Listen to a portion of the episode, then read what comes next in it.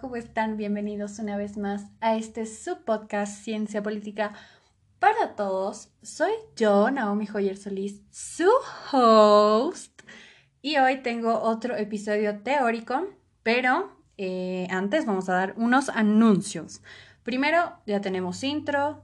Segundo, ya tenemos intro. Estoy súper feliz de que ya tengamos eh, intro. Eh, porque eso también ya le da un poco más de, flow al programa.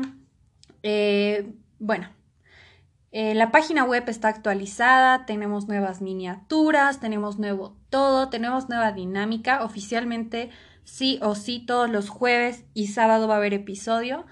Yo quiero continuar los sábados con los episodios teóricos o conceptuales y los jueves voy a tener invitados y si no tengo invitados, ya voy a empezar a abrir la sección de críticas donde yo voy a hablar de cosas coyunturales o mi perspectiva sobre algo que esté sucediendo. ¿Ok?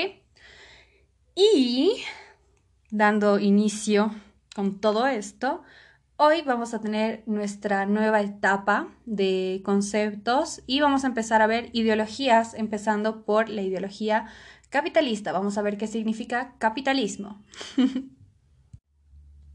El capitalismo es el orden económico individualista que organiza técnicamente la producción por el medio de la división del trabajo caracterizada en la producción creciente de mercancías y que adquiere su significado con el predominio de la empresa.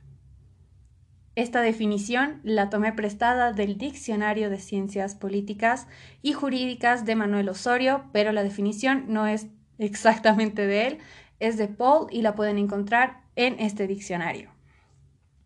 Yo a continuación te voy a dar las características del capitalismo. Primero tenemos el capital. Este capital es de propiedad privada.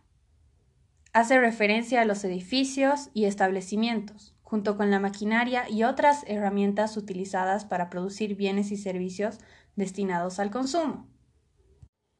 Segundo, la actividad económica se basa en la interacción entre el vendedor o productor y el comprador.